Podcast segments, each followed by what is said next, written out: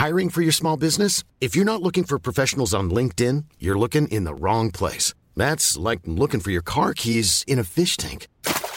LinkedIn helps you hire professionals you can't find anywhere else, even those who aren't actively searching for a new job but might be open to the perfect role. In a given month, over 70% of LinkedIn users don't even visit other leading job sites. So start looking in the right place. With LinkedIn, you can hire professionals like a professional. Post your free job on linkedin.com slash people today. Anthony for three.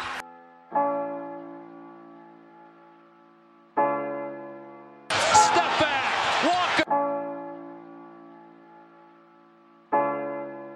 It's Lillard. He got the shot off. James for the win. It's gone. LeBron James at the buzzer. Durant swings past everybody for the emphatic jam. Oh, Curry splits the defense behind the back. Fires a three. Oh, he puts it in. What a spectacular move. Lob. The. Oh, what a monster jam by DeAndre Jordan. Anthony Davis slams it home. Oh, oh. oh James Harden. It's Westbrook with time. Westbrook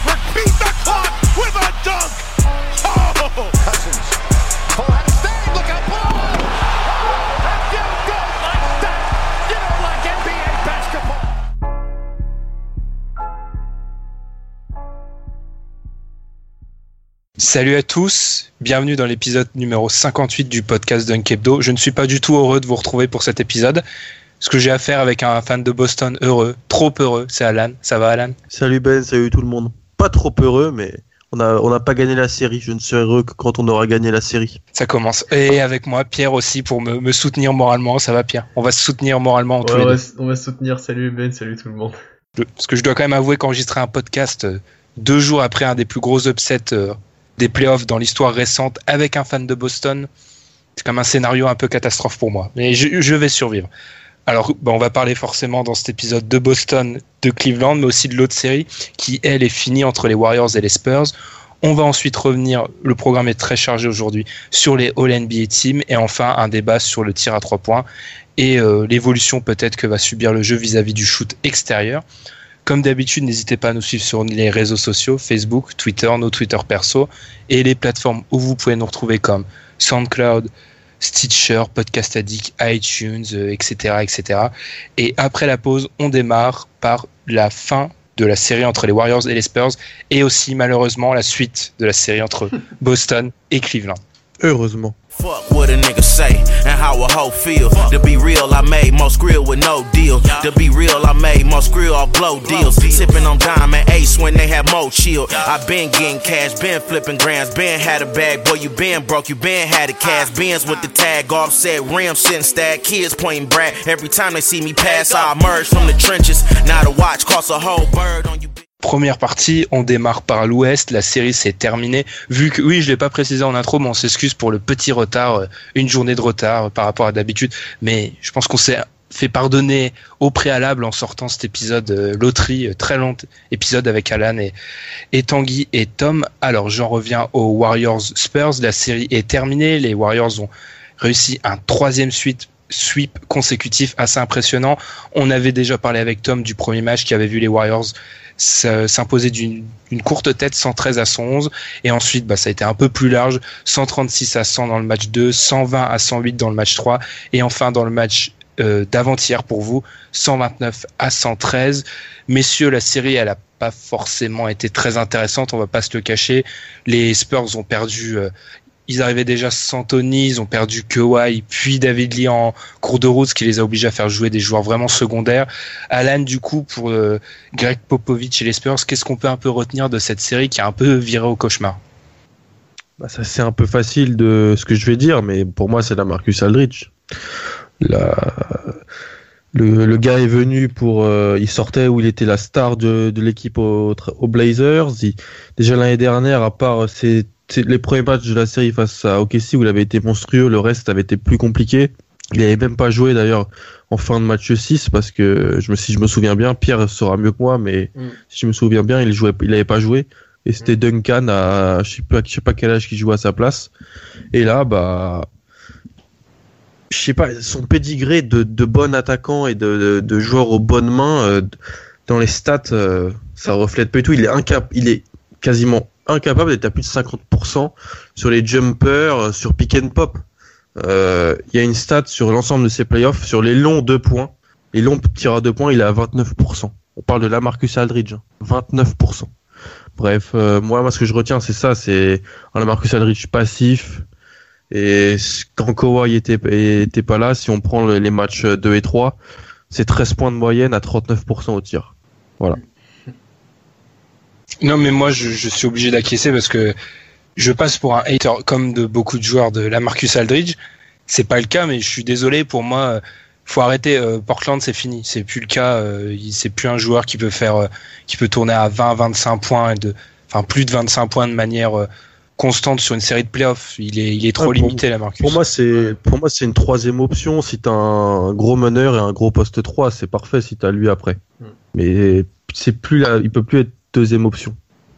Pierre, tu sembles acquiescer à, à cette déception euh, vis-à-vis de la Marcus Aldridge? Ah ben oui, parce que tu pouvais le considérer au début de saison comme euh, ce qui allait être le lieutenant de, de Kawhi Leonard, et en fait ça a été euh, toute la saison déjà ça a été Kawhi tout seul.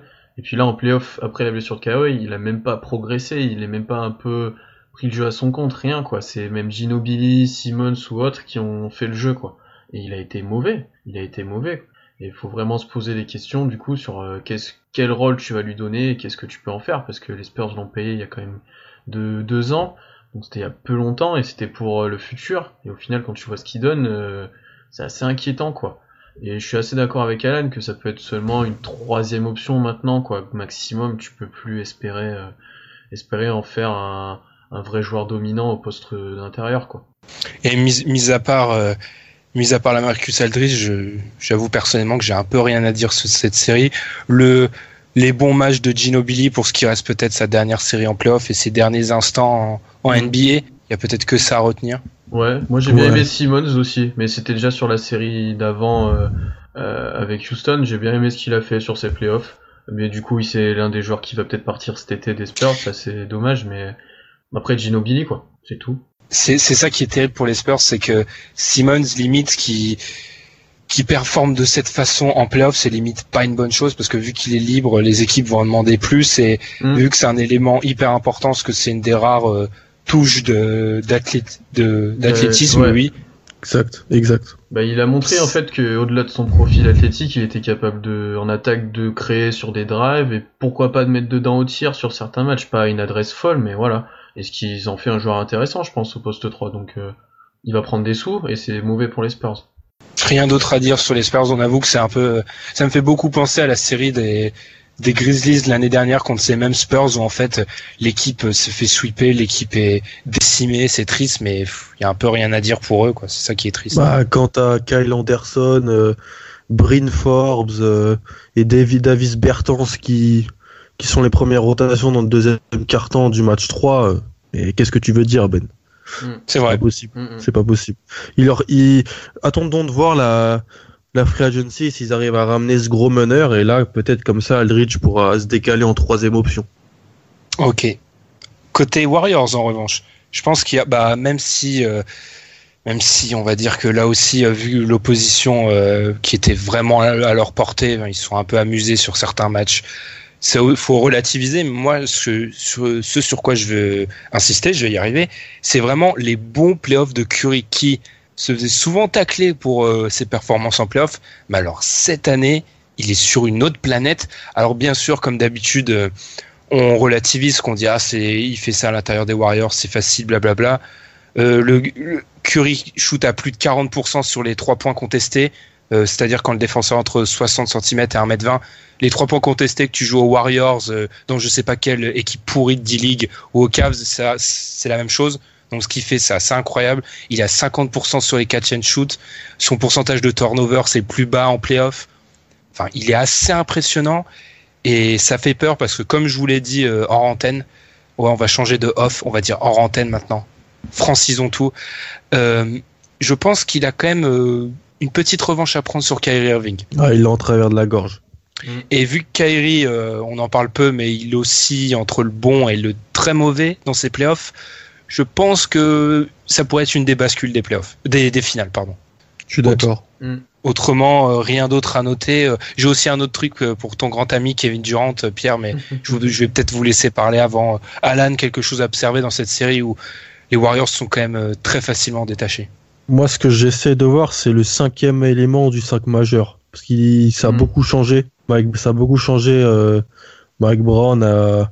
Donc il y avait Zaza, mais Zaza s'est blessé. McGee a commencé le match 3 où il était super euh, efficace. Et là, le match 4, c'est Patrick McCo qui a joué. Donc je sais pas, je, je pense que en fait, le, il met McCo parce que avec euh, ce que tu as sur le banc, c'est-à-dire les Livingstone, Igodala et compagnie, même Matt Barnes à, à moindre mesure, il pourra pas faire jouer McCo, mais il, veut quand même lui donner un, petit peu d'expérience. En fait, c'est horrible de dire ça, mais il veut lui donner un petit peu d'expérience. Et vu qu'il savait que c'était contre les Spurs, il l'a mis. Mais je pense que on va retrouver euh, l'ossature même dans le 5 de départ euh, pour les finales NBA. Mais euh, et sinon, ah oui, sinon, euh, je sais pas quoi penser. Non mais c'est on va parler d'Yann Clark. hein. On en est à ce niveau-là.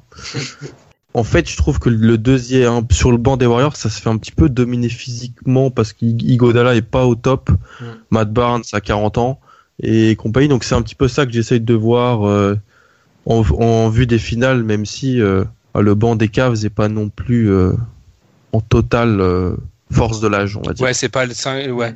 Moi, par rapport à, à Mako, ce que je voulais dire, c'est que je pense qu'il le fait rentrer plus que pour lui donner de l'expérience. C'est pour, euh, il sait que Curry, Thompson, KD et Green feront la différence, mais ce qu'il veut, c'est pas déséquilibrer son banc. Donc autant, euh, Ouais. c'est un peu ce qu'il avait Mm. fait l'année dernière. Quand Ouais, tu ouais. fais rentrer un mec, autant le mettre dans le 5 et pour pas Des, déséquilibrer l'équilibre. des, des coachs font ça. Popovic faisait ça pas mal de fois aussi. C'est-à-dire que il- il- tu le laisses euh, les gars en sortie de banc vont avoir les mêmes rotations et tu, tu chamboules Bah, pas il- tout. Il l'a fait avec euh, Pat Simis pendant ses playoffs. Il a fait starter Murray sur certains matchs au début Mm. pour euh, pour laisser Miss en sortie de banc. C'est vrai. Mais autrement, oui, pour ce qui est du banc des Warriors, euh, c'est un petit élément, mais comme tu l'as dit toi-même, c'est pas le 5 euh, le plus. euh, le, le banc des Cavs, c'est pas le plus physique. Et moi, c'est David West. J'en parlerai peut-être après si tu as un truc à dire, Pierre, mais c'est David West. On l'avait annoncé de- depuis longtemps, ça. David West, jouer un grand rôle. Ils ont été très intelligents. Bon, j'en parle maintenant, en fait. Ils ont été très intelligents dans leur gestion. Ils l'ont fait jouer de plus en plus. On regarde ses minutes euh, par euh, mois, ça augmente de plus en plus. Et en plus d'augmenter ce temps de jeu, euh, il a noué une relation avec Kevin Durant. Ça s'est surtout vu au match 3, je crois, où il y a une séquence où Durant est, enfin, il fait plusieurs passes de suite à Durant et Durant enchaîne. Là, pour ça, j'ai une stat, alors elle peut sembler euh, totalement inutile, mais sur les 8 passes qu'a réalisé David West dans ses playoffs à destination de Kevin Durant et qui sont euh, conclus par un tir, Durant est à 8 sur 8. Sur les passes de, de David West, il a toujours pas raté un, un shoot et c'est une relation intéressante vu que Kevin Durant, euh, je, je, je garde ça un peu pour la suite et a un peu a montré euh, certains défauts dans cette série, je trouve cette relation intéressante et David West pourrait peut-être starter. Je sais pas ce que t'en penses Pierre, mais Oui, je le vois bien starter, sachant que Zaza est un peu blessé, qui est pas non plus le plus convaincant, et que Javal est peut-être plus efficace en sortie de banc. Starter David West, ça pourrait être une bonne solution, surtout qu'il montre des bonnes choses, quoi, et qu'il a de l'expérience. Moi, je trouve que ça peut être intéressant, vraiment. Et euh, à voir. Après, là, sur la série contre les Spurs, David West, hein, il, arrivait à dominer l'adversité, quoi. Donc euh, forcément, c'est plus facile, si tu veux. Je suis pas sûr que contre les Cavs, ça soit aussi facile, mais il va avoir un rôle important, c'est certain.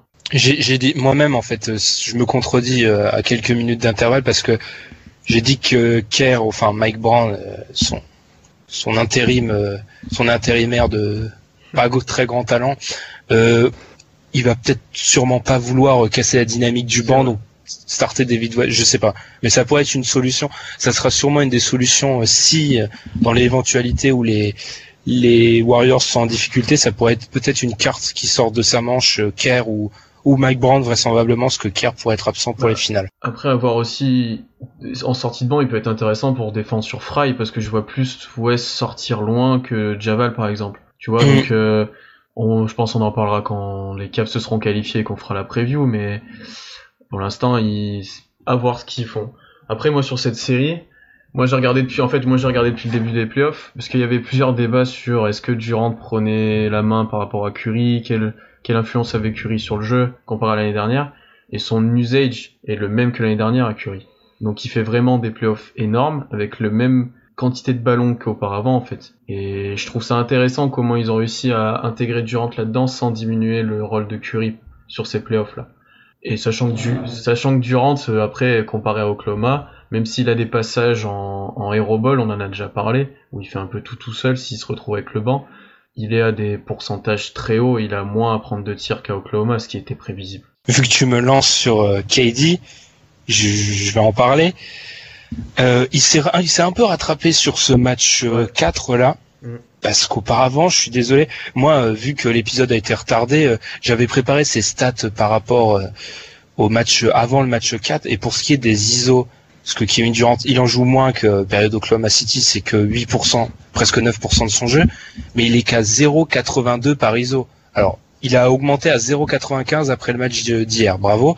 Mais ce qui reste beaucoup moins qu'un Curry qui a 1,14 et qu'un Kyrie qui est à plus de 1 et un LeBron qui est qui était à 1,25. Mais ça, se- euh, pour euh, pour Kyrie et LeBron, c'est les stats avant le avant le match 3. Donc euh, à, à voir. Mais vraiment, je le trouve moins tranchant, enfin pas moins tranchant, mais moins bon dans ses ISO. Et d'ailleurs, quand il est en ISO, c'est souvent avec le banc, et tu l'as dit toi-même, mais avec le banc, mais c'est injouable. Une fois que Curry et Draymond sont Mm. plus sur le terrain, c'est du mauvais Durant de Oklahoma City où il veut tout régler tout seul, Ouais. et il peut pas faire ça. Ça me fait refait penser à un article d'ESPN de d'un du journaliste qui suivait les les Warriors et qui s'est fait virer, dont le nom est tellement imprononçable que je vais pas me risquer à le prononcer, euh, qui avait dit qu'en fait le seul danger en fait réel pour les Warriors c'est Kevin Durant. Ouais, c'est possible. en fait, où il avait dit aussi le seul joueur qui peut arrêter Curry, c'est Durant. Mm. C'est pour, euh, en gros, je pense que c'est ça. Mais oui, vraiment, euh, KD, euh, je pense que c'est un ajustement qu'ils vont devoir faire, ne plus du tout faire jouer KD seul avec le banc, parce que c'est rarement bon. Alors que, en revanche, Curry avec le banc, ça marche. Ce qui prouve bien que c'est un problème qui vient sûrement de, de KD. Mm. Aucun avis sur la question, me- euh, Monsieur Alan Guillou, avant qu'on enchaîne par euh, le, la série que t'attends tellement? Ah non, je suis totalement d'accord avec ce que vous avez dit. C'est juste peut-être un petit mot sur Pau Gasol. Je pense qu'on a assisté à la, fin- à la fin, quoi. C'est c'est fini.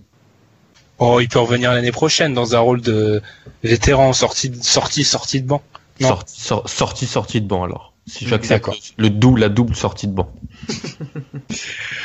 On enchaîne par Celtics Cavaliers. J'ai pas envie d'en parler, hein, mais on va quand même en parler. Premier match gagné par les Cavs 117 à 103.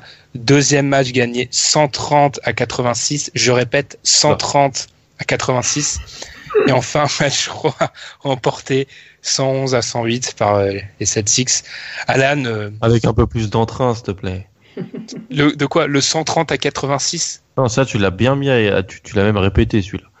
L'autre. Le match 3, oui. Euh, le- Non, mais je rigole, là, je suis dans une caricature de moi-même, mais Alan, qu'est-ce que tu peux en dire de, de ce match 3 Sans oublier le reste de la série, parce que j'ai l'impression que beaucoup de fans de Boston Ah font, mais Ah, Moi, j'ou- j'oublie pas du tout le reste de la série. euh. Pour moi, on a sauvé l'honneur.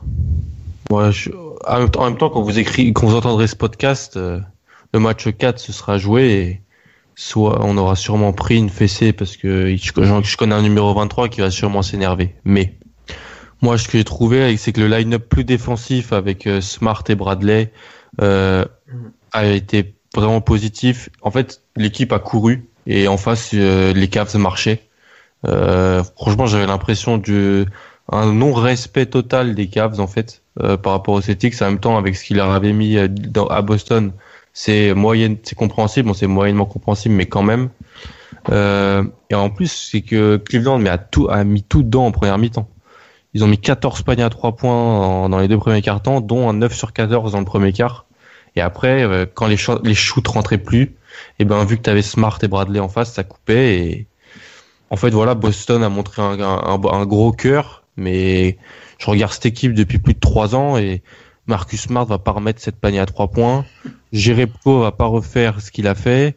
Et Olinik, euh, bon, il a déjà fait ce qu'il a fait face aux Wizards, ça commence à faire beaucoup là. J'ai jamais vu dans un run comme ça. hein. Donc là, euh, c'est très. euh, Après, je vais te laisser parler de LeBron. Je reparle, je reparlerai après. Juste pour Marcus Smart, avant que Pierre parle, je vais juste ajouter des stats moi dans ce match parce que soyons soyons honnêtes, je veux même pas parler des Cavs dans ce match tellement c'était abyssal. En seconde mi-temps, je j'ai pas vu les Cavs. Je tiens à souligner la force, enfin la force d'esprit et le caractère des, des Celtics qui menaient après s'être pris une tôle 130 à 86, ont réussi ont réussi à, à revenir. Et par rapport à Marcus Smart, quand même, ce qui est incroyable, c'est que c'est le 11e joueur à marquer plus de 7, 7 tirs à 3 points ou plus depuis 2001. Les autres dans la liste, juste pour vous donner cette liste, hein. Stephen Curry, Ray Allen, Clay Thompson, James Harden, Danny Green, J.R. Smith, Kevin Love et Marcus Smart. Ah, c'est improbable. Trouvez l'intrus. C'est en finale de conf. Je précise que c'est en finale de conf, bien sûr, mais c'est incroyable ce match. Et qu'est-ce que tu peux en dire, Pierre, aussi bien du côté des des des Celtics que des Cavs qui n'étaient qui étaient, je pense, absents en seconde mi-temps. Enfin, c'est ce que j'ai vu à la, à la télé. Bah, déjà, par rapport aux Celtics, quand tu vois le match 1 et 2 et qu'ils sont à moins 21 à 18 minutes de la fin, que tu arrives à Dans avoir une match réa- 3, ouais, dans le match 3, quand tu arrives à avoir une réaction comme ça sans ton ton joueur dominant, c'est quand même assez exceptionnel pour une équipe, il y en a beaucoup qui se seraient écroulés. Donc ça c'est à souligner. Après comme l'a dit Alan, je pense que la blessure d'Haïti indirectement, elle te permet d'avoir en, plus souvent un 5 défensif qui est capable vraiment de défendre fort et de faire des, de changer sur les écrans, etc. T'es plus obligé de cacher Haïti. Et ce qui s'est passé avec Smart et Bradley, quand tu les as les deux à l'arrière, euh, pour après avoir des drives ou avoir des paniers faciles, ça devient d'un coup plus compliqué. Après, que t'as des joueurs qui sont tout simplement euh, sortis de leur boîte, quoi. Marcus Smart, ça doit être le match de sa vie. Concrètement, il mettait des tirs, c'était indécent, quoi. C'est, on aurait dit Stephen Curry, à un moment, il s'arrête, il fait des grands Il crosse il tire, enfin, c'est, on n'a jamais vu ça, quoi, de, de Smart. Après, côté Cavs, moi, j'ai trouvé juste Thompson s'est battu vraiment sur les rebonds. J'avais l'impression que c'était un peu le seul qui voulait vraiment gagner ce match, quoi. Les autres avaient un senti, t'avais l'impression qu'ils avaient un sentiment de supériorité, qui, pou- qui jouaient tranquille, qui se sentaient tellement supérieurs qu'ils n'avaient pas besoin de jouer, quoi. Kyrie a fait beaucoup de d'ISO à la fin, euh, notamment sur le côté droit, là, de, du, sur le côté droit de l'attaque. Ils ont enchaîné les ISO pour Kyrie et LeBron lui donnait la balle pour qu'il joue ses ISO. LeBron, j'avais l'impression, lui, qu'il était presque comme s'il était malade, quoi. Il avait pas envie de jouer, ou il, c'est même pas qu'il jouait pas bien, des fois, c'est qu'il jouait pas, en fait. Il donnait la balle aux autres et il regardait. Il était absent. Et puis, après, Corver, on en as déjà parlé aussi, Ben, mais en fait, quand Corver est sur le terrain, ils essayent tout le temps de lui donner la balle et pour qu'il tire. Et des fois, il est pas en rythme, enfin, il est pas bon, il est pas démarqué, et ça devient n'importe quoi. Il prend des tirs, c'est, c'est indécent, quoi. C'est une caricature dans le match là. Il tente trois, trois, trois points. Les, les trois, il est déséquilibré. Euh, T'es pas Clay Thompson. Hein. Ah, je, je, vais essayer de rester calme, mais ça va très vite m'énerver tout ça. Mais je suis d'accord avec euh, Tristan Thompson comme le seul mec digne dans ce, Ah oui. dans ce naufrage. Bah, il a, il a, au rebond, il a fait son taf. Au rebond offensif, à un moment, les, les Celtics avaient pas de solution. Ils se faisaient Pas manger. très compliqué contre les Oui, Celtics. hein, voilà, mais il se faisait manger. Il avait tous les rebonds offensifs. Il a eu, il a eu des fautes. Enfin, voilà. Lui a joué. Les autres, ils sont pas joués, quoi. Vas-y Alan si t'as quelque chose, parce que moi je sais que ah, ça va, ça va, ça va péter un moment là. On parle beaucoup de d'Haïti et tout, et hum, le problème et que les gens ne se sont pas rendus compte, c'est qu'Haïti, c'était pas le Haïti qu'on a eu euh, Mm. dans toute la saison dans les deux premiers matchs. Et le problème d'un Haïti blessé, c'est que alors déjà défensivement, il est, il est calamiteux de base, et donc il reste calamiteux, mais offensivement, il est pas bon du tout. Il a pas son sa, sa rapidité d'exécution, il peut pas passer outre le premier rideau pour aller au cercle. Et vu que notre équipe et son notre l'attaque des Celtics s'organise selon lui, bah, on lui donne quand même le ballon en lui disant vas-y fais fais ce que tu as fait toute la saison. Mais il, il était incapable de faire ça dans les deux premiers matchs et ça donnait les scores qu'on a vus. On était les Celtics étaient incapables de mettre des points dans les premières mi-temps des matchs 1 et 2. Les Celtics sont incapables de mettre des points parce que on cherchait Haïti et mais il n'était pas capable de ouais, de mettre en place ce qu'il a fait toute la saison. Bah, à un moment, je sais que tu m'as fait la remarque, mais il était pas capable de passer de Deron Williams sur du dribble et Ouais. de la vitesse, quoi. Il voilà, il, est- il a pas été capable de passer sur deux actions de suite dit Will. Donc, Un nom qui n'a pas été évoqué, c'est celui de Brad Stevens. Il y a un très bon article de Sports Illustrated sur le sujet où à chaque temps mort, il, il a dessiné une- un système et c'était un chef-d'œuvre. Enfin, Mm. c'est impressionnant. Ah oui oui. Les, les deux derniers paniers des Celtics là du match 3, euh, c'est lui qui les sort quoi en gros quasiment. C'est les deux systèmes, hein, c'est ça Mm. vient de lui. Hein. Bon, J.R. Smith ça aussi on sait pas trop ce qu'il Sur fait. le dernier hein, sur- J.R. Smith, oui, il les a bien aidés.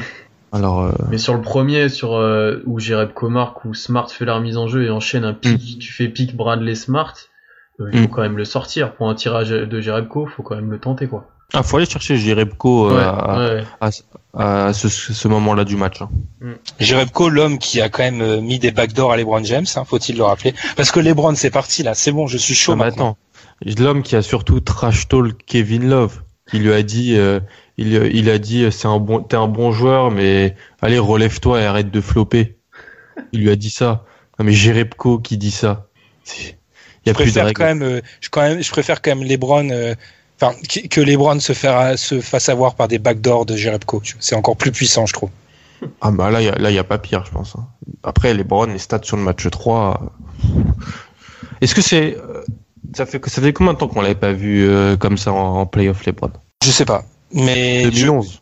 il a quand même 2011. sorti, il a quand même sorti la meilleure excuse de tous les temps. Je n'y étais pas. Enfin, dans le sens, euh, j'étais Ouais, pas. Ce qui est quand même l'excuse géniale. Je vous invite à tous la sortir dans vos partiels, à, à votre taf et tout. Si un jour vous êtes pas bien, je n'y étais pas. Je me demande si ça marche. Non mais c'est n'importe quoi. Il a utilisé euh, genre quatre fois le mot momentum dans la même phrase euh, de, de sa conférence de presse. C'est dramatique. C'est la première fois depuis le 24 février 2006 qu'il marquait pas durant le quatrième quart-temps à la maison. 2006, hein, je vous rappelle qu'on est en 2017. hein. C'est la première fois de sa carrière en post-season qu'il perd un match en playoff où il menait de plus de 20 points. Il était à 49-0. Ça, c'est, Mais c'est incroyable. Ah non, moi, je- moi, je- c'est dans mes, c'est dans les, les pires performances que j'ai vues de LeBron euh, de tous les temps en playoff. c'est sûr. On a eu cette discussion. Alors on sait que LeBron en fait c'est le coach de facto de l'équipe, hein. il dirige un peu tout, mais Tyrone Lue qui s'est targué plus d'une fois dans la presse de se dire de qui a souvent dit hein, ah non c'est pas LeBron qui coach quand t'as LeBron à ce J'ai le job, j'ai le, job le plus dur euh, de, de la NBA et compagnie. pourquoi tu le sors pas? Pourquoi tu le sors pas au bout d'un moment? Ce que tu mets à la place. Ah ben euh, franchement c'était tout était mieux que lui. Hein. Ah il oui. était inactif en défense et il faisait n'importe quoi en attaque. C'était incroyable. Mm, mm. Bah, simple. Il y a, avec lui sur le terrain, c'était quasiment 30% de ballons perdus. Et c'était un offensive rating qui était à 74 sur l'ensemble du match. Tandis que dans les, Incroyable. dans les deux premiers matchs, on était à 141 dans le match 1 et 154 dans le match 2. Il a divisé par deux. Son... C'était divisé par deux sur l'ensemble, sur, entre le match 2 et le match 3. C'est Je- irréel. Mais je comprends pas ce qui C'est incompréhensible. Mais c'était c'est pareil que les Warriors, ce que j'ai souvent pointé euh, du doigt chez les Warriors, c'est que des fois ils arrivent en dilettante total parce qu'ils Ah, ils se pensent plus forts que les autres et là mais c'était c'était typique. Ah, attention, Et- ils le sont, ils le sont plus forts que les autres. Mais euh, tu peux pas. euh, Tu peux pas manquer de respect. Voilà, c'est Mm. ça. C'est ce qu'ils ont fait sur ce match-là. Je suis désolé. euh, les ISO, quand Iman Shumpert à un moment, il mène encore à ce moment-là, il commence à taper des ISO à mi-distance. euh, c'est n'importe quoi. Enfin, respecter un peu l'adversaire. Et c'est bien fait dans ce genre de cas. Oui, vas-y. Alain. Non, puis de un, c'est bien fait, je suis d'accord. Et de deux, euh, c'est en première mi-temps, s'ils ont, s'ils sont allés, on va dire qu'à 50% à 3 points et pas dans les pourcentages où ils sont, mais il y a égalité, hein. Et ils sont pas à plus 21. Ils- les- tout le match n'a pas été bon. C'est juste qu'ils mettaient les shoots. Mais c'est clairement, hein, d'un côté, tout le monde les voyait favoris. Ils avaient une cote pas possible. Je vous avais fait la réflexion avant le match. Ils avaient une cote de 11 chez nous en France. 11. Bravo aux mecs qui ont parié sur les Celtics quand même. Surtout au moment où il y avait plus 21. Je pense que là, c'est quand même la Voilà, fin y, du a- il y a- siècle. il y a des gens qui ont dû aller dormir hein, dimanche soir 4 heures du matin et Ouais. il y a plus Ouais. 21. Et mais moi j'ai été dormir. Je suis totalement honnête. Hein. J'ai été, je me, je me suis endormi. Je zappais déjà avec d'autres trucs de base. Hein. Je, je regardais pas entièrement le match. Et en plus, je suis allé dormir à un moment. Je me fais, ça sert à rien. Ça va être la même chose. Je me réveille le lendemain. Je vois les messages euh, de Alan complètement euphorique. Je me dis, oulala, là là, qu'est-ce qui va se passer? Là Le cauchemar. Les Celtics sont revenus. C'est ça. Mais ouais, c'est, je, je, je comprends pas. Après, il faut pas effacer ce qui s'est passé à, au, euh, au TD Garden où les Cavs ont été totalement dominants et assez incroyables. Mais ce genre de faille euh, mentale, c'est assez incroyable. Ce ce qu'on peut se dire, c'est autant chez les Warriors que chez les Cavs. Normalement, ça devrait pas arriver en finale parce que là, ils, seront constamment motivés. Mm. Oui, normalement, ça devrait pas arriver. Tu devrais pas avoir LeBron aussi absent. Parce que c'est pas le problème qu'il il était pas adroit ou qu'il était pas bon. Même ses passes qui sont normalement faciles ou c'est des passes décisives, elles passaient pas. Il perdait la balle à chaque fois. C'est inexplicable, comme il a joué. Franchement, hein, Ouais, c'est et quand il se plaignait, bon, il se plaignait des tirs. À un moment, il se plaint des tirs de Corver, je comprends. Mais euh, C'est lui qui lui donne la balle euh, sur- souvent en plus.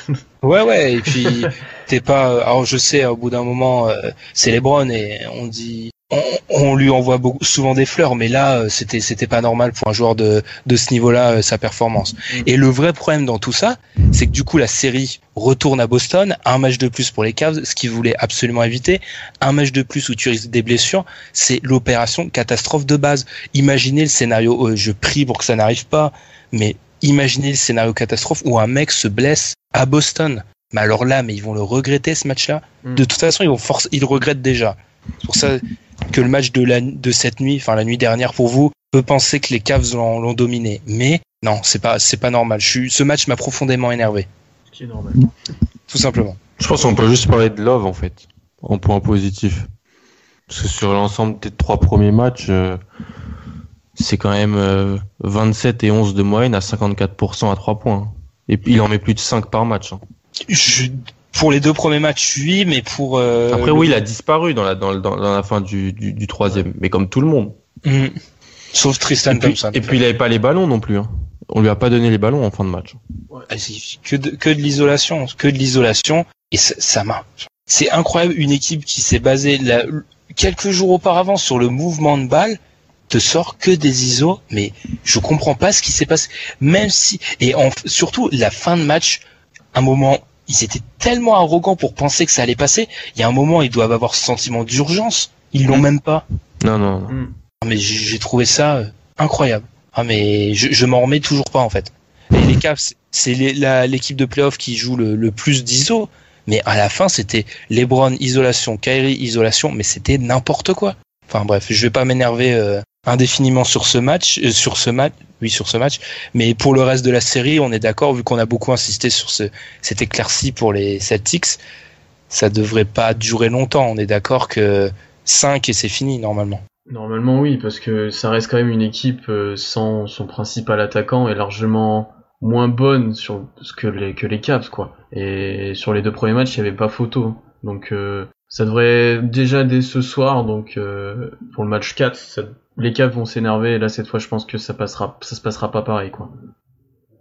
Bah, faut surtout se dire que, alors les Cavs, on a beaucoup tapé sur les Cavs, mais que le match à la fin joue sur une possession où ça fait le ballon fait gamelle. Hmm, En même temps, il doit le mettre, il doit le mettre ce tir hein, parce qu'il est totalement ouvert. ouais. C'est vrai. Une défense cataclysmique de JR. euh, sur JR cette qui, qui décide de suivre Crowder, euh, qui on sait pas pourquoi. Mais je comprends même pas. Enfin, d'un côté, si euh, il est capable d'être bon en défense, mais Non, moi je le mets côté- pas sur une dernière possesse comme ça. hein. d'un côté, quand tu le fais, euh, tu le mets lui avec Shumpert, ça m'étonne que ça soit même pas Shumpert qui ait fait l'erreur mentale, hein, parce que c'est un peu une spécialité maison. Mais non, mais c'est incroyable. C'est Ah, incroyable. Les, les gens qui nous écoutent ont peut-être l'image euh, que tu avais un petit peu erronée là, dans, dans une, il y a une dizaine d'épisodes que Shumpert était un spécialiste défensif, mais sur des actions où tu as 3-4 secondes avec Stevens qui met en place un système, je mets ni, ni Shumpert ni Smith sur le terrain, moi. Bah après, t'es t'es Je un peu préfère, obligé. mettre, je préfère mettre Bah. Richard Jefferson. hein. Dans un Le sens, problème, c'est que- euh, dans un sens, ça, Oui, reste quand même, ça reste quand même normalement des défenseurs plus plus corrects que ceux que les autres que tu as sur le banc, mais il y a une proportion euh, au pétage de câble et à la grosse erreur d'inattention qui est monstrueuse avec les deux quoi. Donc c'est un risque. Mais si tu dois par exemple là, pour le coup, il devait passer au-dessus de l'écran et suivre Bradley, euh, J.R. Smith est plus capable de le faire que Corver par exemple. Quoi. Ouais, c'est comme une action de base qu'on lui demande. Oui, oui, oui. Ah oui, en fait c'est juste qu'il a tourné la tête. Genre, Ils ont il- on l'a embrou- embrouillé. C'est incroyable. De toute façon, Shumpert, moi, je vais envoyer des, des, des notes euh, aux, aux Warriors. hein. Tu regardes euh, trois minutes de film sur lui, tu sais comment l'attaquer. Hein. Il façon, balance tout le temps ses mains et tout. euh, Ce qui est terrible, c'est que cette dernière action, c'est une action type que font les Warriors. C'est deux écrans non porteurs euh, successifs, là, avec un qui curl et un qui ressort. Enfin, les Warriors font ça tout le temps, donc si tu vois qu'ils défendent comme ça, ça va être... Ouais, Thompson. fait tout le temps ça avec Curry, ou même KD le fait maintenant. Enfin, c'est... Tu te dis, s'ils le défendent comme ça, ça va être marrant pour les Warriors. Hein. Ça- Enfin, surtout que les Warriors, autant l'écran d'Orford, euh, je sais que Jérémy, dans notre rédaction, il pensait qu'il y avait faute. C'est limite, mais l'écran de Pachulia sera deux fois pire. Donc, euh, ça va être encore pire pour euh, les Cavs s'ils défendent comme ça, quoi. Et le petit tacle pour les Warriors, n'empêche. Euh, ouais, c'est c'est dramatique. Et c'est le symbole. Le seul qui se bouge là-dedans, c'est qui? Tristan Thompson. Les autres sont en, Oui, oui. en Parce Club Med. Il, il fait l'albatros pour aller contester le tir, mais ouais. Je, je, je, je trouve que, en fait, moi, je pensais que les équipes de LeBron étaient vaccinées contre ce genre de performance. La preuve que non. Et d'ailleurs, Bah. c'était le pr- principal instigateur de, de cette défaite. Donc, euh, Mais en fait, ouais, parce qu'en fait, genre, euh, soit LeBron il perd, il est ce qui est dingue, hein, parce que bah voilà, il est tout seul et parce que derrière, euh, en face c'est très très fort, mais j'ai pas souvenir de où c'est lui qui, à part un match contre Dallas, finale 2011, où alors il avait disparu total. Voilà, il avait mis 8 points, mais t'as raison, vraiment c'est pas possible face à une équipe qui est inférieure qui qui disparaisse comme ça. Puis, tu vois, les finales contre Dallas, en fait, je pense que là, c'est un mec écrasé par la pression euh, mentalement qui est pas bien. Là, honnêtement, désolé, mais ils s'en foutaient royalement, là. Ah oui. oui. Mhm. Mais ils s'en foutaient du match. J'avais jamais vu LeBron, euh, enfin, en saison régulière, ça lui arrive, mais là, en finale de conf, pas être focus. Surtout après les deux premiers matchs où les mecs étaient en mode guerrier et où ils ont atomisé les Celtics, 130 à 86. Là, je, je comprends pas ce qui s'est passé. Bah, non, t'as raison, parce que euh, autant quand il perd déjà contre Boston 2010, Dallas, il a pas encore gagné le titre. Le gars, il a la pression, c'est le gars qui a fait la couverture de- des magazines américains quand il avait 18 ans, il doit prouver. Là, euh, le gars a trois titres, il est revenu de 3-1 l'année dernière, euh, donc normalement, ça c'est pas possible que ça se repasse, tu vois, que c'est que ça, mais ça va pas se repasser. Hein. On va pas. Ouais. Moi, je pense hein, que après voilà, les Celtics ont montré du cœur et ils se, ils se feront pas sweeper et comme les Raptors et les Pacers. euh, ils vont avoir le pic l'année prochaine. Pour eux, ça va, je pense. hein. Et Marcus Smart, d'ailleurs, euh, c'est pour ça que j'explique aux fans des Celtics qu'il faut signer Marcus Smart. Je pense qu'il, alors c'est pas pour, euh, il va pas se transformer en Stephen Curry et mettre 7-3 points à tous les matchs. hein. C'est juste que il a, c'est un joueur avec un cœur immense et t'as besoin de ça dans ton effectif. Mm. Je pense qu'il l'a prouvé. Et c'est un gros des gros gros défenseurs, vraiment. Sauf qu'il floppe. Et ça, je trouve ça toujours euh, paradoxal. Un défenseur qui se définit comme dur et qui peut flopper. Je trouve que c'est un peu un, gros c'est un bon moyen de gagner des ballons de flopper parfois aussi, c'est pour ça, je pense. Ça fait partie Ouais. maintenant, ça peut faire partie de ta panoplie en défense. Il y a des joueurs qui vont être très forts pour provoquer le passage en force, voire en en rajoutant un peu pour gagner des ballons. C'est risible comme attitude, c'est nul, mais enfin, tu gagnes la balle quoi au final si tu fais ça. Alors que s'il le fait pas, il gagne peut-être pas la balle. Ouais. Quand même. Quand tu te, Oui, bien quand sûr. tu- mais bien sûr. Après, quand tu, veux dans la passer presse, pour le mec dur, euh, Oui, c'est sûr qu'après oui. dans la presse, tu peux pas faire le gros dur. Bah, on va, on va peut-être en finir. euh, Plus rien à rajouter, euh, Alan, sur ces, Non, sur Non, cette non. victoire ou sur la défaite 130 à 86. Je sais pas. je sais pas. Bah, on a fait jouer tout l'effectif au moins. Le, ce, par contre, ce match, j'en rigole là, et je suis très lourd, mais c'est, c'est, c'est pas, c'est pas que c'est inexplicable, mais c'est vraiment tout qui va bien du côté Cavs et rien qui ne va du côté Celtics. hein. Ah c'est, oui. c'est assez incroyable. hein. Bah, et comme je t'ai dit, on demandait à Haïti de faire la différence, mais physiquement, il pouvait pas. Et on n'avait aucune autre solution. On mettait rien dedans. Orford savait pas mettre un lay-up. Donc, euh, voilà. Et nous, bah, on va enchaîner par le second débat après la pause. C'est, ça concerne les All NBA Teams.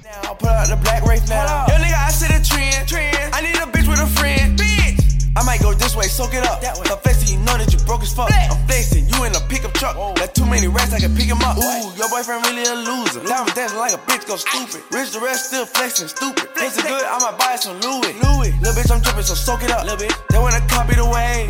They wanna copy the style too. Les All NBA Teams ont été révélés il y a quelques jours. On va revenir dessus. Avant d'en parler, autant les donner si vous, si vous ne les avez pas encore vus.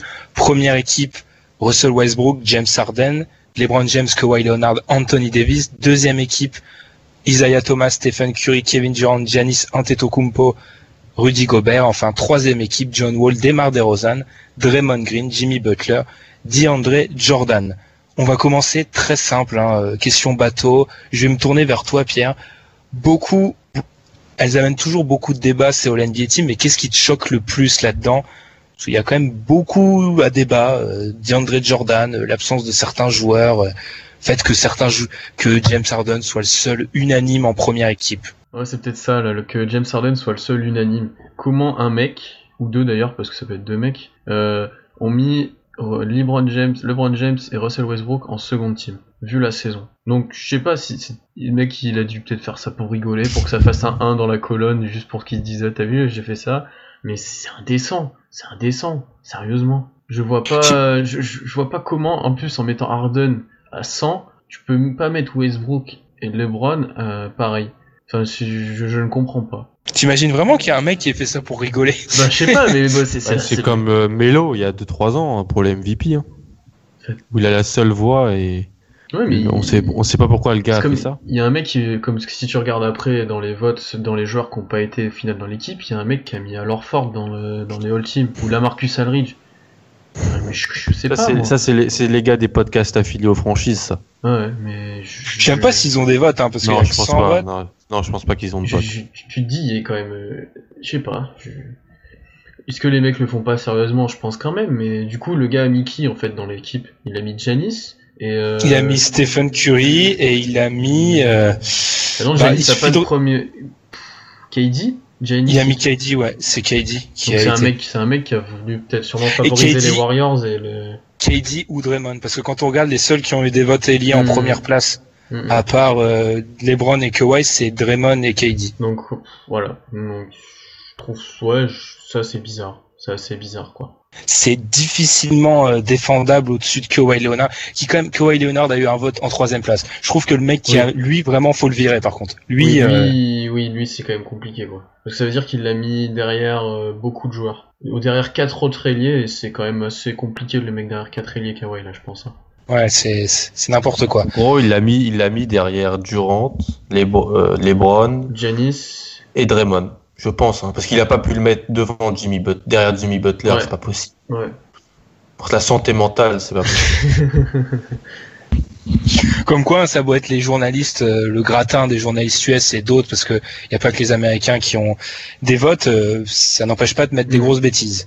Ouais. Après, la première team est complètement logique. Même si tu peux avoir le débat euh, de Davis, est-ce que c'est un vrai pivot? Est-ce que vu la saison des Pelicans, il mérite d'être là? C'est juste ça. Ils ont fait un truc intéressant apparemment la NBA, c'est qu'en fait, plutôt qu'avoir euh, que certains joueurs qui aussi entre deux postes soient désavantagés, ils ont pris euh, le poste où le joueur avait le plus de votes et ils les ont tous mis. C'est-à-dire que si tu as mis des votes pour Anthony Mmh, Davis en tant que pivot ou ailier, vu qu'il y en avait plus en tant que pivot, tous les votes qui ont été pour lui en ailier, ils l'ont remis dans le dans le, le compte pivot. Donc en gros, c'est les votants qui choisissent le poste. Quoi. Oui.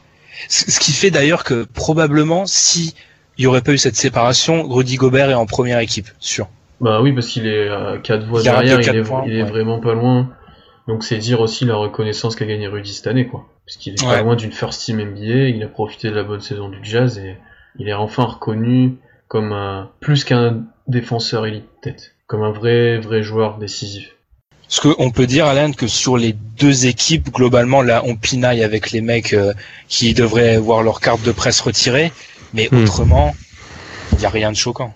Oh, c'est celle que j'avais donnée sur Twitter, donc c'était les bonnes. après, votre, après le podcast bilan. Non, mais sans rire, euh, pour moi, les deux, elles sont. En fait, euh, on a tout ce qui s'est passé cette saison, euh, les choses importantes qui sont sur cette équipe.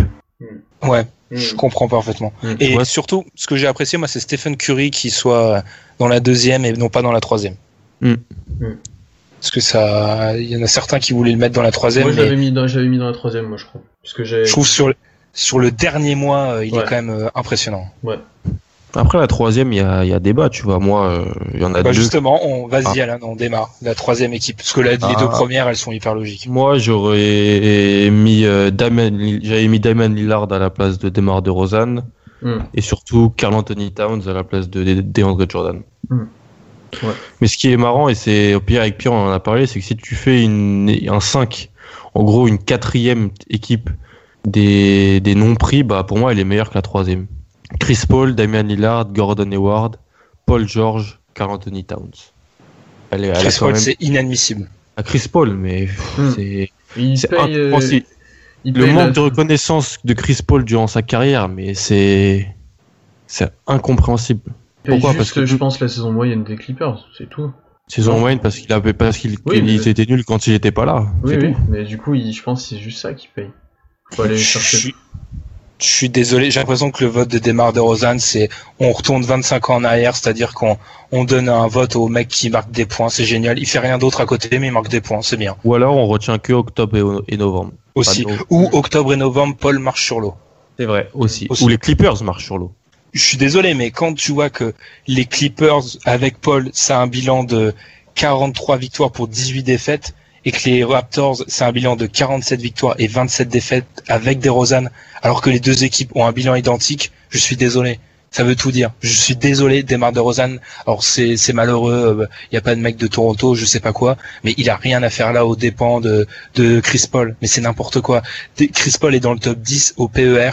Le seul joueur qui est pas au PER, qui est dans le top 10 au PER et qui est pas dans une All NBA team, c'est Jokic. Et comme on l'a dit, Jokic, il y a la jurisprudence que l'algorithme fait avantage les pivots offensifs. Mm. Autrement, Mm.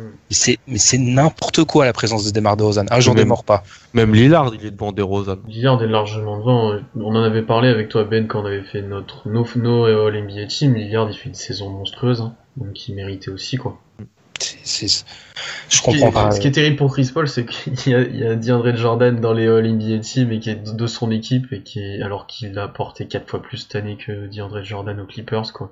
Enfin, quand tu vois les playoffs, c'est ça aussi, hein. Il était tout seul. Il doit jamais y être. hein. Comme à part la jurisprudence euh, équipe qui gagne et qui va en playoff et euh, pédigré défensif de Jordan, on, comment, on peut m'expliquer comment il est devant Towns? Hmm, c'est pas possible. À part, à part l'argument de oh il y sera dans 5 ans, ça va.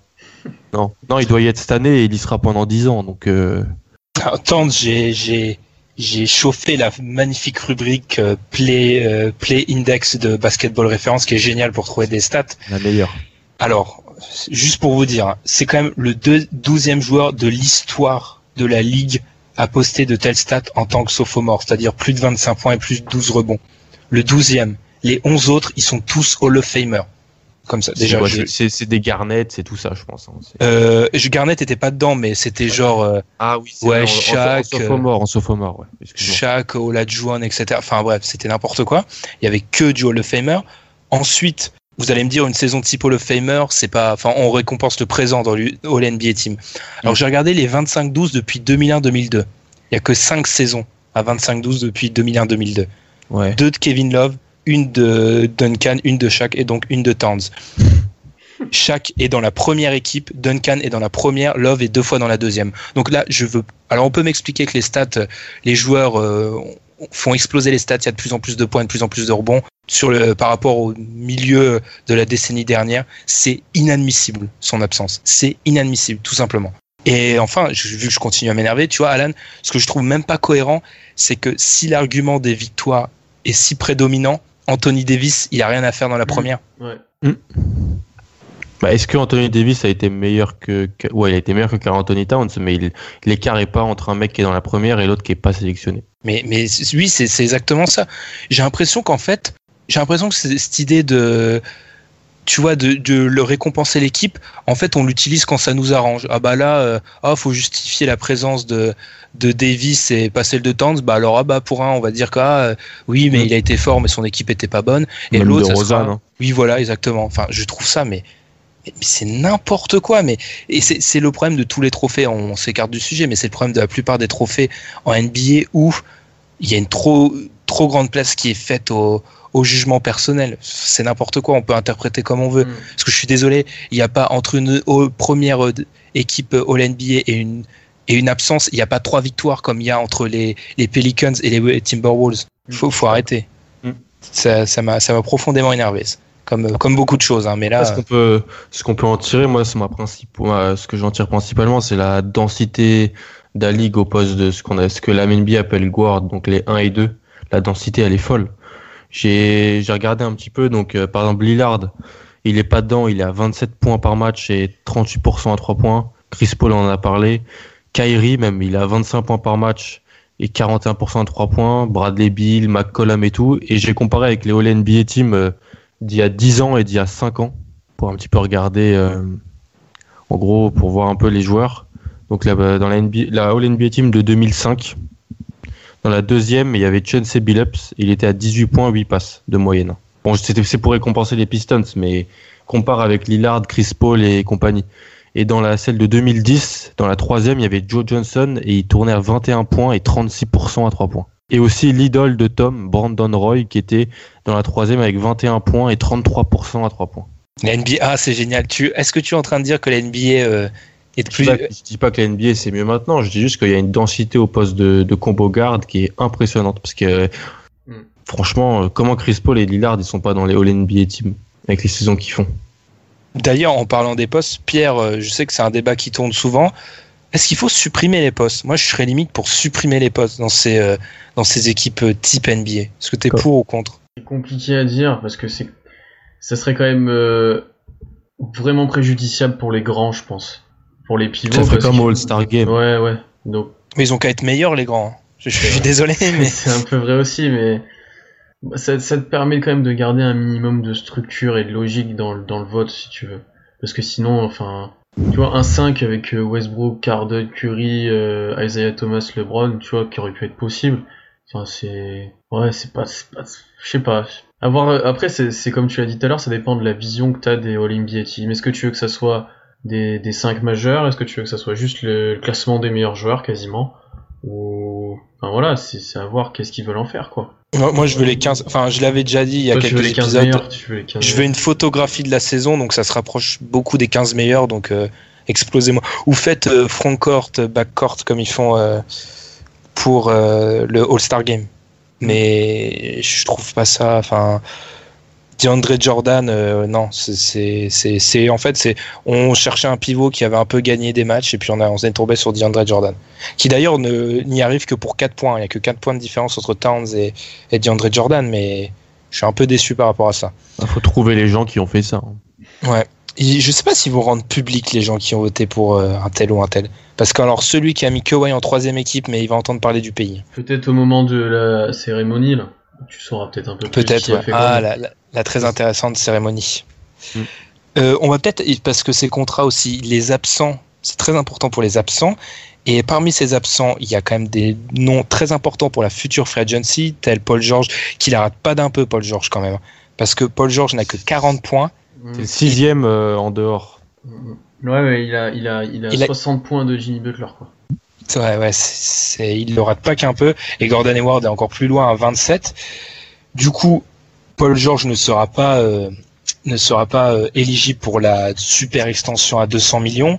Est-ce que ça signe un peu plus son départ d'Indiana? Je pense qu'on peut dire oui, parce que le seul argument d'Indiana, c'était à peu près la, la super extension qui aurait pu donner beaucoup d'argent à, à Paul George. Ils ont même plus eu statut dans leur, euh, dans leur jeu. Ça Indiana, Indiana a perdu 30 millions à proposer à George juste à cause de ça. Non, ils, peuvent, incroyable. ils peuvent lui proposer que 5 ans 100 178, tandis ah, s'il était dedans, c'était 5 ans 207. Ce qui, pour moi, ça sonne le glas, là, je pense, euh, c'est fini maintenant. Mm. Ouais. Ça va être. Ah, la, la draft 2010 avec lui et Hayward, euh, ça, ça, ça va passer à la banque. hein. Euh, Gordon Hayward aussi, ouais, du coup, il sera pas, il sera pas non plus éligible. Ça arrange peut-être là, par contre, en l'occurrence, ça arrange peut-être Utah qui doit pas non plus faire exploser son cap parce qu'il y a des joueurs à signer autrement. Mais par rapport à certains loups qui rôdent tel Boston, là aussi, c'est pas un avantage. Et du Ben, d'un côté, ça, augmente la menace des autres équipes, mais pour Utah, ça permettra peut-être euh, de, de proposer à Hayward d'autres joueurs avec lui, de renforcer l'équipe à côté. Je sais pas, tu vois, ça te permet d'avoir un peu de cap pour euh, signer d'autres joueurs, tu vois. Moi, bah oui, et moi aussi, ça me gêne moins parce que je pense que intrinsèquement, Paul George est meilleur que Gordon Hayward. Je pense que c'est même pas un débat.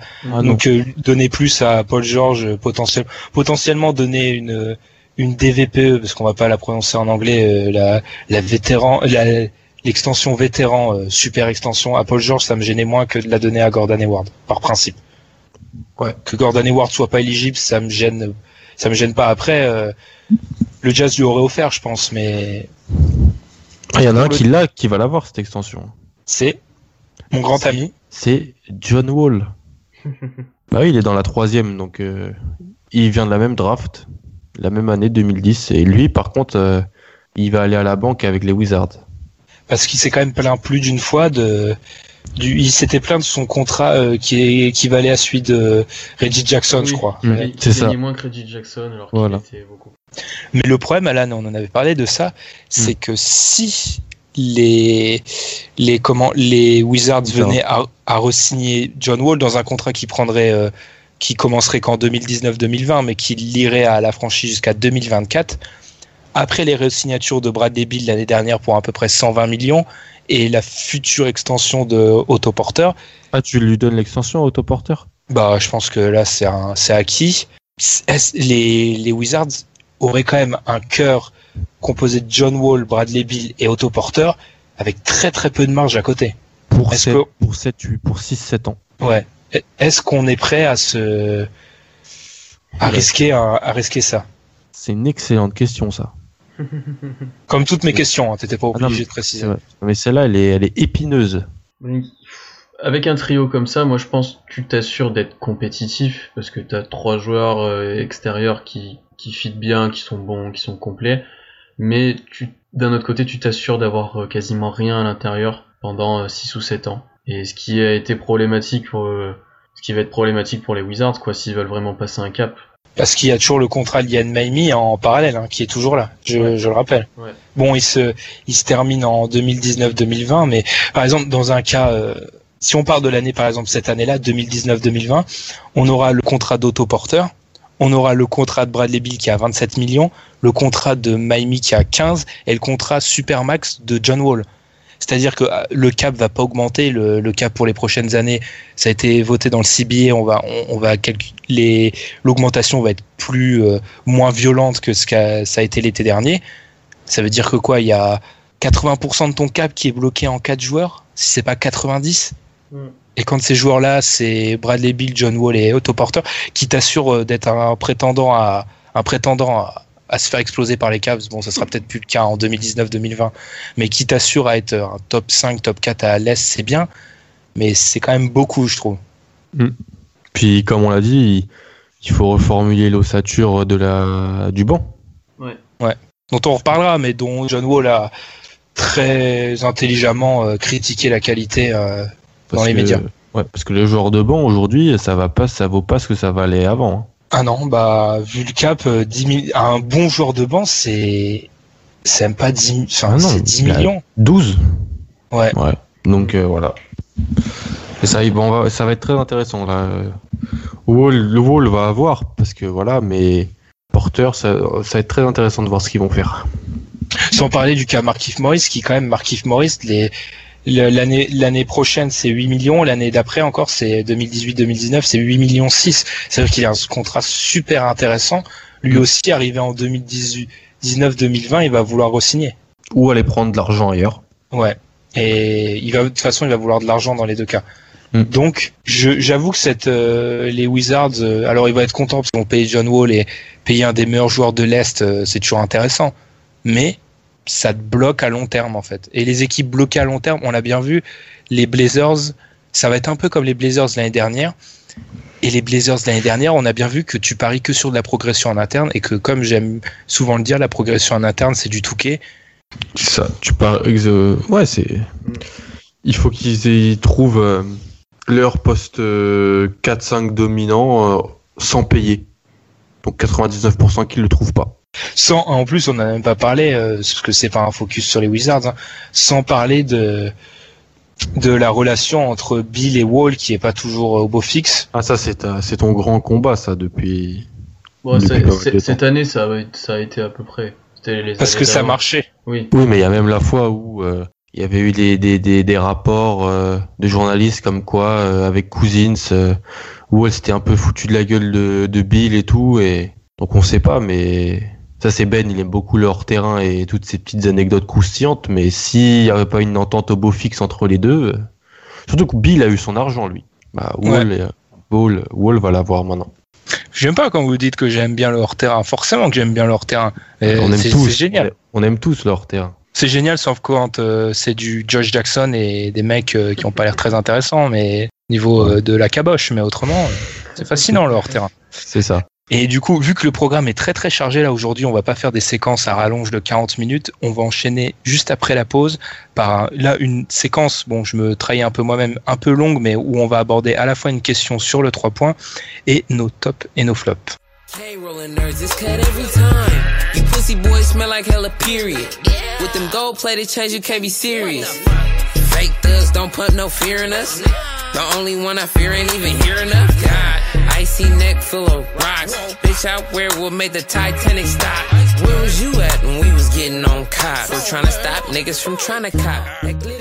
Alors grosse séquence, comme je l'ai dit, dans magnifique contradiction.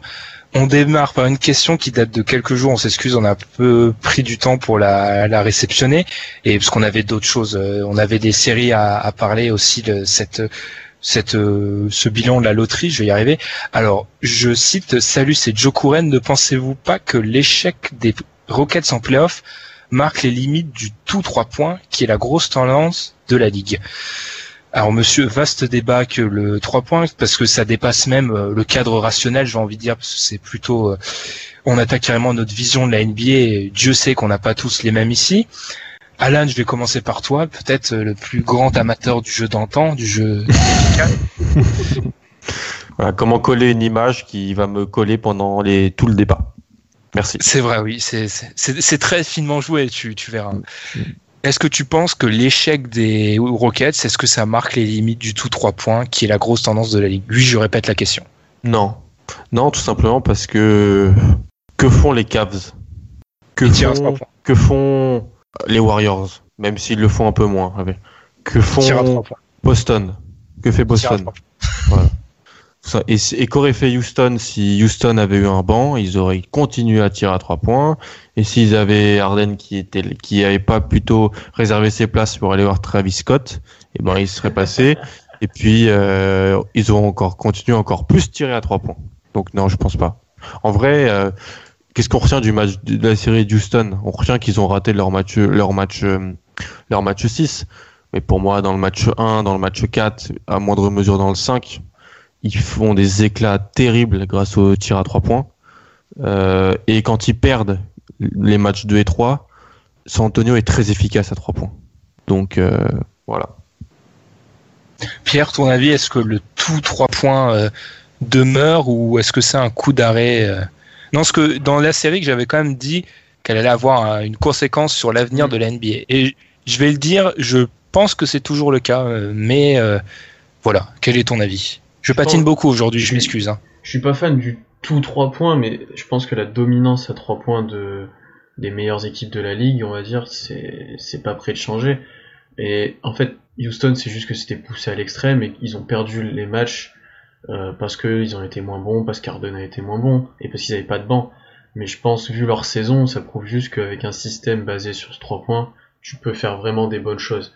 Après, il faut du matos. Il faut des joueurs capables de tirer en grand nombre et en fort pourcentage, ce que peu d'équipes a au final, en nombre, mais c'est ce que le plus en plus de gens va rechercher, quoi, des shooters. Et non, pour moi, la dominance, elle va encore s'accentuer peut-être, plutôt que de s'arrêter. Parce que les gens vont prendre exemple sur Houston, qui avec euh, 8 joueurs corrects, bien shooters, etc., et ben ils sont capables de faire une demi-finale de conf et auraient pu prétendre à une finale de conf. Quoi.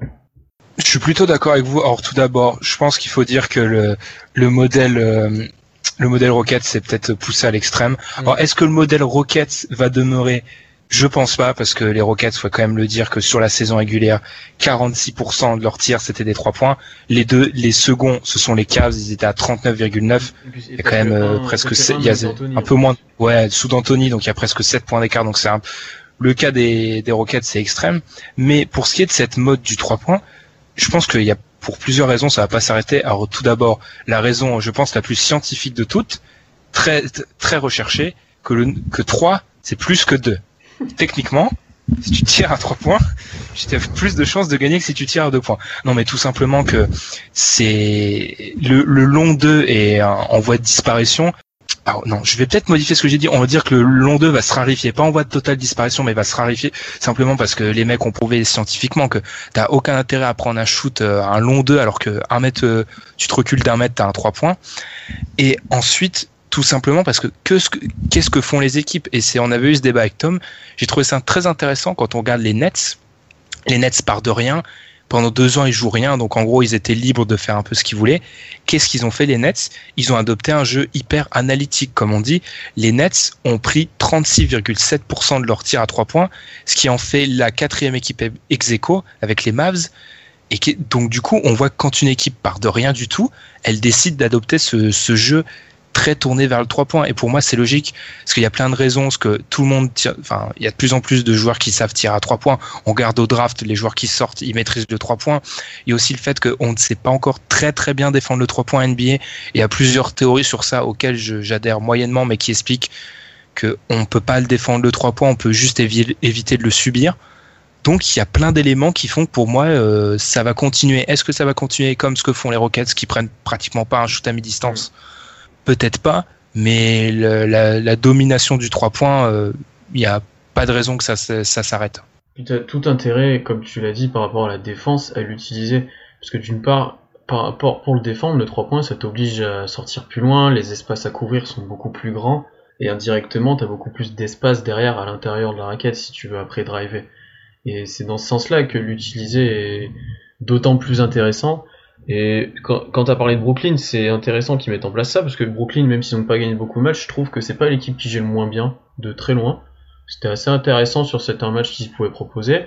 Et tu as des joueurs tels Brook Lopez, des grands, qui dans leur carrière sont capables de se reculer derrière la ligne à trois points pour tirer ensuite. Et ça, ça augmente encore plus cette dominance, quoi. Ça, c'est le grand phénomène, ça. Ouais. Les, les grands qui se, qui se, mm. qui shootent à 3 points. C'est ce qui est recherché sur pas mal de joueurs. Hein. Par exemple, je pense qu'à Oklahoma, bientôt Cantor, on va rechercher à ce qu'il tire à 3 points.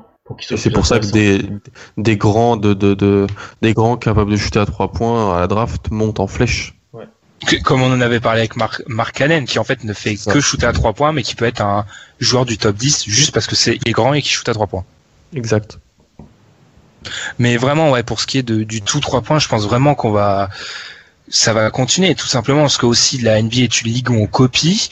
Et alors ça euh, d'ailleurs euh, je vais pas m'en prendre à Tom qui est pas là et ça serait lâche mais en fait j'avais eu ce débat avec Tom une fois parce qu'on le débat small ball qui est ultra présent entre nous deux et en fait qui m'expliquait en fait que le small ball tu peux l'adapter que quand t'es fort. Mais en fait je me suis dit que même des équipes qui sont pas fortes à trois points elles voudront quand même euh, copier. En fait même en NBA on copie même quand c'est mal fait on copie même mal et vu que ça marche, il suffit de, tout le monde va copier, il suffit de regarder les six équipes qui prennent le plus de tirs à trois points euh, en pourcentage de tirs euh, totaux. On trouve les Rockets 101, les Cavs en 2, les Celtics 103. Et ensuite, alors, il y a les Mavs et les, les Nets qui viennent un peu calmer tout ça. Et ensuite, c'est les Warriors. On a quand même euh, dans les dans les oui dans les sept premiers, dans les six premiers pardon, on a trois finalistes de conférence et une équipe éliminée en demi-finale de conf. Je pense que ça veut tout dire. Et par, par, exemple, on parle de des Spurs.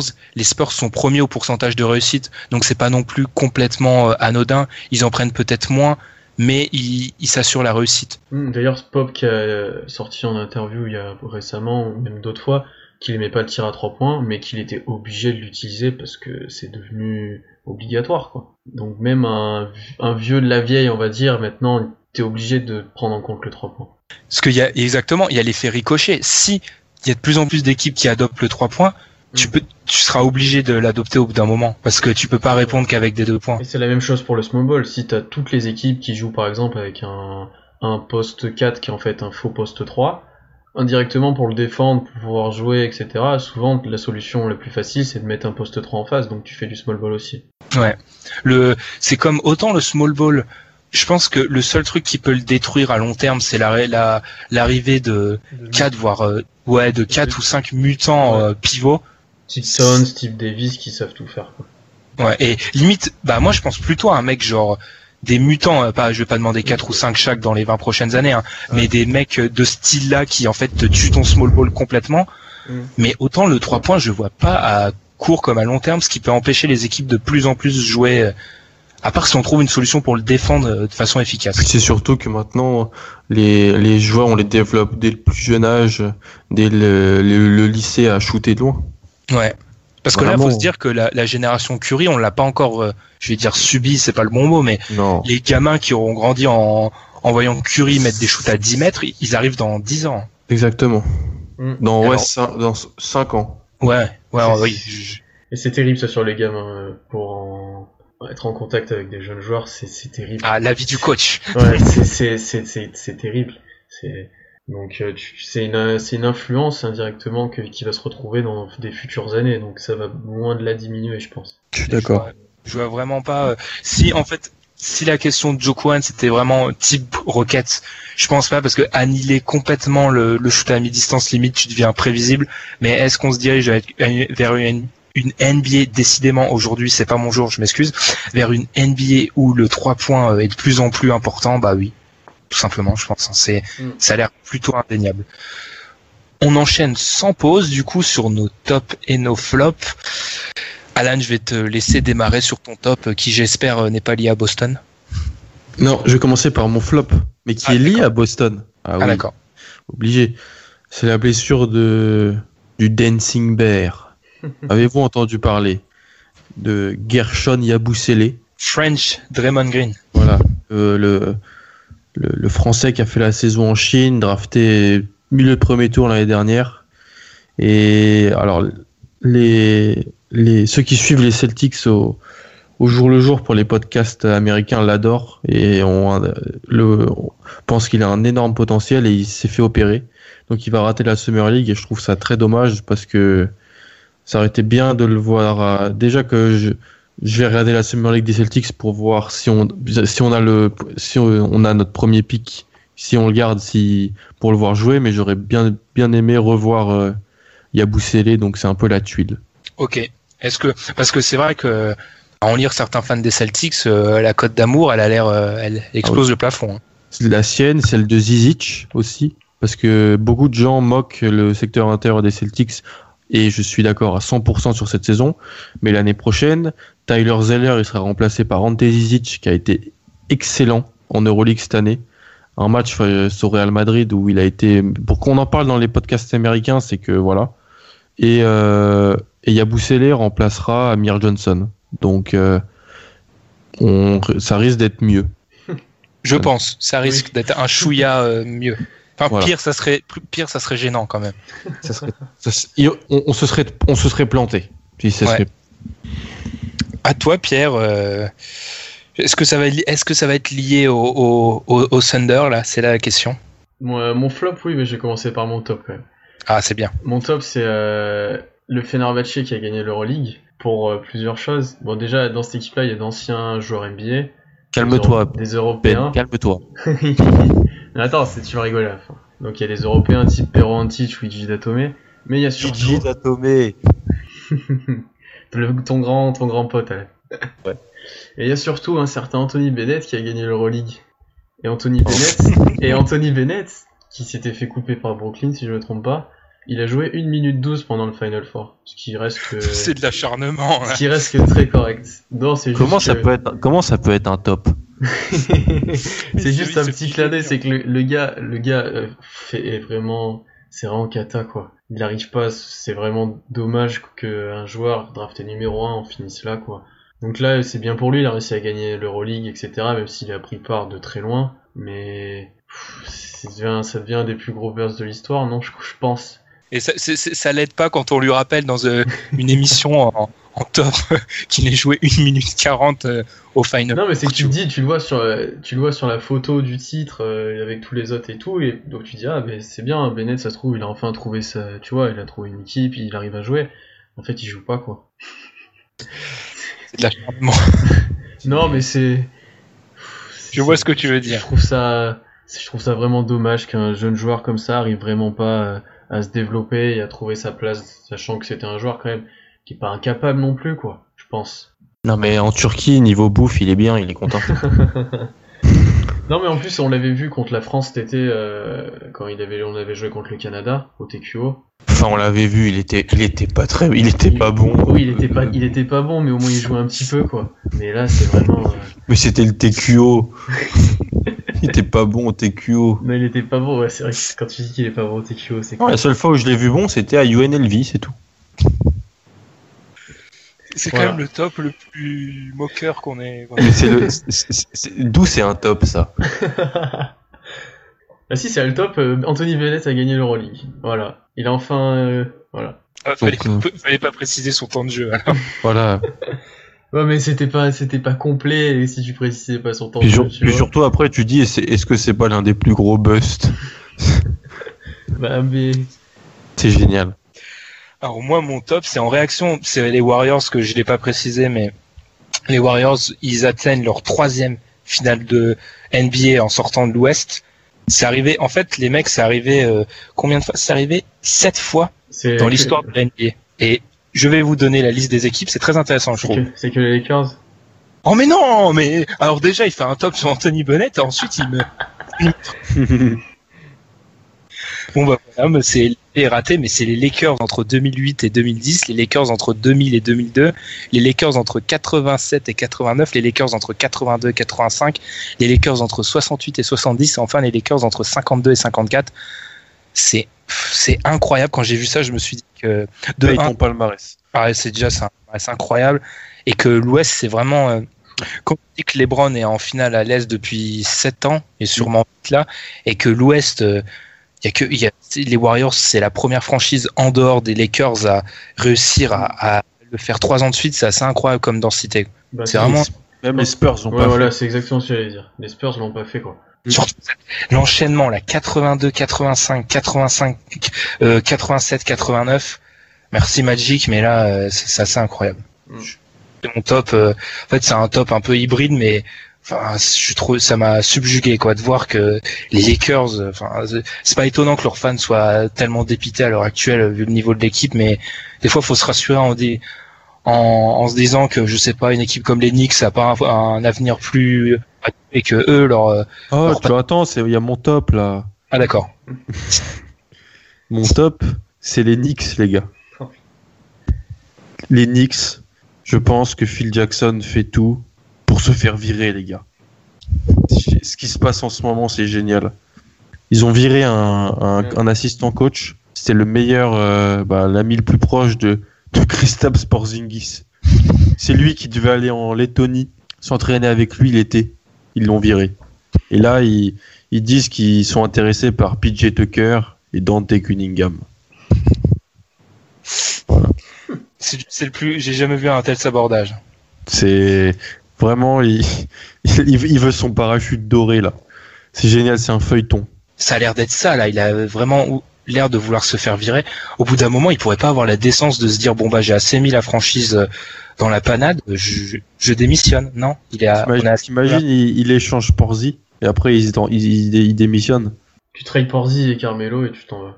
Non, non, tu traites Porzi et tu gardes, tu prolonges Carmelo.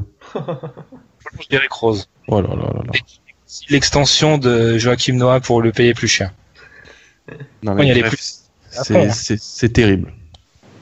Mais c'est c'est incroyable cette gestion. ouais.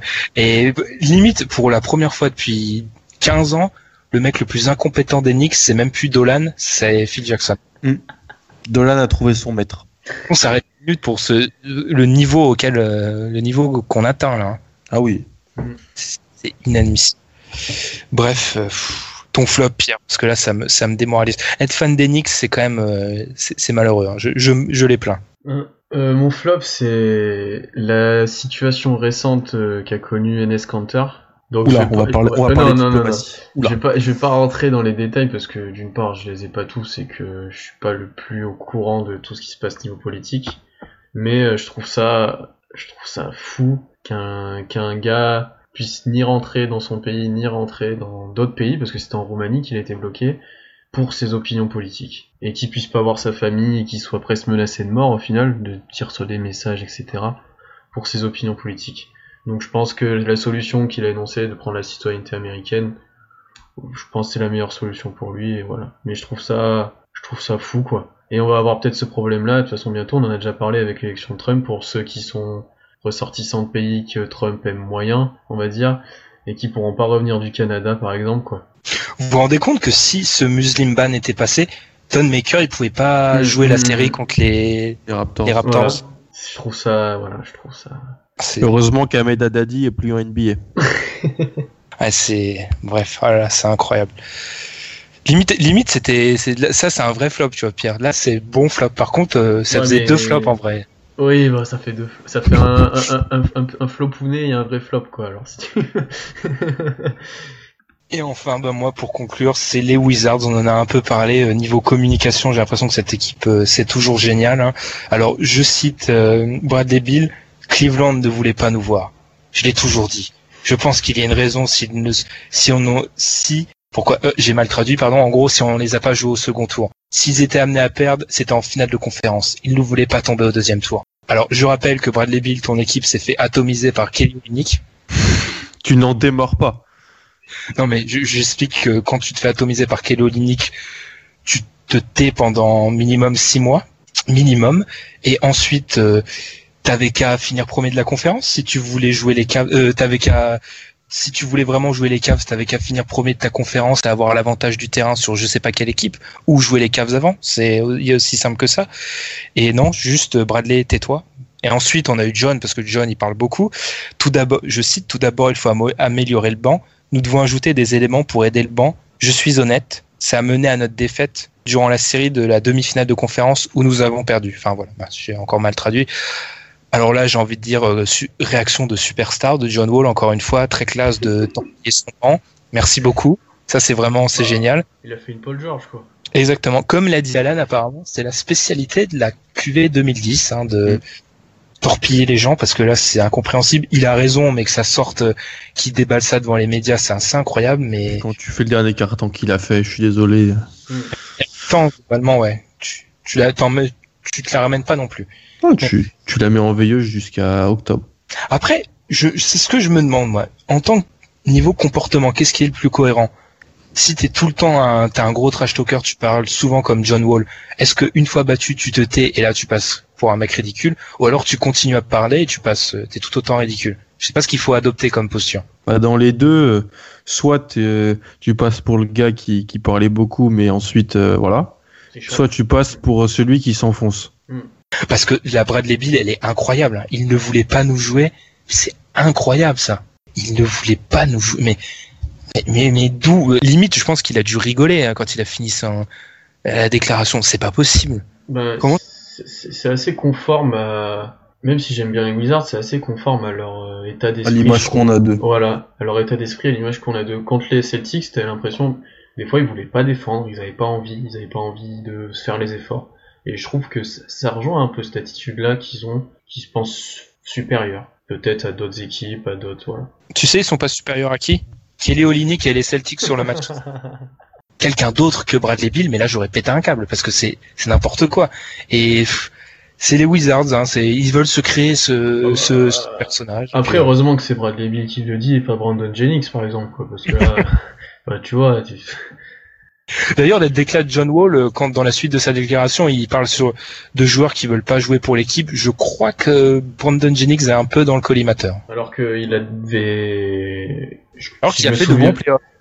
non, non, non, c'est pas ça que Alors que John Wall, à l'arrivée de Jennings, était assez content, si je me souviens bien. Ouais, ouais. Mais ouais, euh, bon flop pour les Wizards qui quand même euh, confirme leur statut de pire équipe au niveau de la communication. hein. C'est assez déplorable, hein, mais et moi je me remets pas de. Je ils voulaient pas tomber au deuxième tour. Ils voulaient pas tomber au deuxième tour. Tu parles des Cavs quand tu t'es tombé en 7 quand t'as même lâché deux matchs aux Hawks qui étaient vraiment pas géniaux, et tu parles du, du fait que les les les Cavs voulaient pas te rencontrer, mais faut descendre deux minutes, Bradley. Hein, faut descendre. C'est génial. Alors, je- ça, ça m'a, ça m'a profondément énervé. Je me suis beaucoup énervé dans cet épisode en fait. Sur ce, je pense qu'on va conclure cet épisode numéro 58. Très heureux de vous avoir retrouvé avec un petit peu de retard. On s'en excuse. Comme d'habitude, bah, vous connaissez la chanson. N'hésitez pas à nous suivre sur les réseaux sociaux. Vous pouvez nous poser des questions comme on l'a fait. Des fois, on peut, on peut y répondre euh, carrément dans le podcast. Euh, sur les plateformes de streaming, etc. N'hésitez pas à nous suivre, à, à reposter, etc. Bah, c'était cool, messieurs. Je pense que d'ici le prochain épisode, euh, on aura l'affiche tant attendue pour la finale NBA entre les Boston Celtics et les Golden State Warriors. Ah non, mince. Non. Entre les Cleveland Cavaliers. Moi, Et non, moi, les je, veux Olinik contre Green, le duel ultime, tu vois, pour le titre. Moi, c'est la seule chose que je veux. Donc, il faut que les Celtics passent.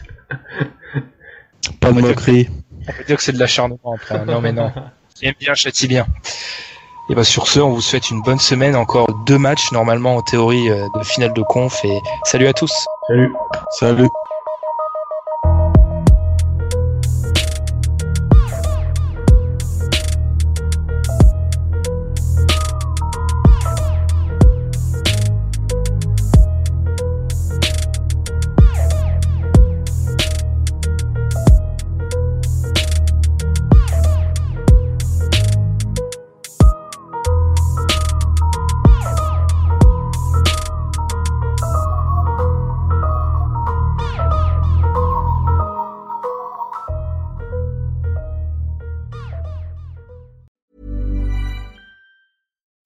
Being a little extra might be a bit much, but not when it comes to healthcare. That's why United Healthcare's Health Protector Guard fixed indemnity insurance plans, underwritten by Golden Rule Insurance Company, supplement your primary plan so you manage out of pocket costs. Learn more at uh1.com.